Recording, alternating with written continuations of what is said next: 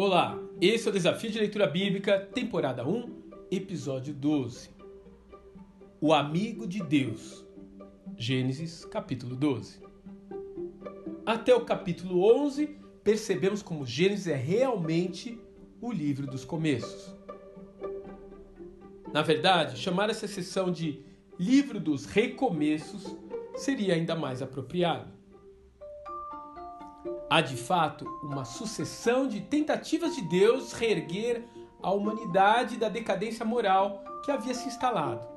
Mas o fato é que a lama criada pelo pecado tornou difícil para o homem manter-se de pé.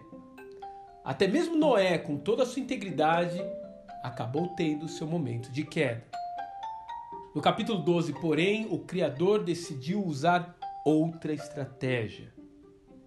Ele decide desenvolver um povo único e seu que testemunhará sobre o seu caráter e seus valores imutáveis, e que viria a ser o referencial para as futuras gerações humanas. Mais do que isso, dessa linhagem surgiria aquele que pisaria a cabeça da serpente, através do qual todas as famílias da terra poderiam retornar às bênçãos dadas por Deus a Adão e Noé. Para isso, o Eterno resolve chamar um homem específico, Abrão. O Altíssimo vai até o endereço de Abrão, em Ur dos Caldeus, atual região do Iraque, e diz a ele: Sai da tua terra e da tua parentela e da casa de teu pai para a terra que eu te mostrarei. E far-te-ei uma grande nação, e abençoar-te-ei, e engrandecerei o seu nome, e tu serás uma bênção. E em ti serão benditas todas as famílias da terra. Gênesis capítulo 12, versos de 1 a 3. Repare no contraste com o capítulo anterior. Os homens de Babel queriam construir uma torre para engrandecer os seus próprios nomes e não precisarem ser dispersos pela terra. Deus, porém, chama Abraão para sair de onde está, peregrinar sobre a terra e levar a bênção do Senhor às famílias das próximas gerações. Ao fazer isso, Abraão sim teve seu nome engrandecido.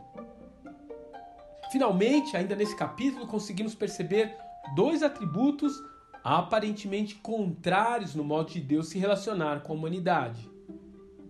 Ele é o Pai Celestial, que quer estender a sua bênção a todos os povos, tribos e nações. E assim ele abre mais uma vez a possibilidade do resgate integral para o mundo decaído. Mas ele também quer resgatar o seu relacionamento pessoal com o homem, numa intimidade semelhante àquela que existia no Éden. E é dessa forma que ele entrou na vida de Abrão. E é dessa forma que ele vem nos visitar hoje, batendo em nossa porta, marcando um encontro conosco, mostrando que, como Abraão, também podemos alcançar a posição de amigos de Deus. Que tal você começar uma nova amizade nessa semana?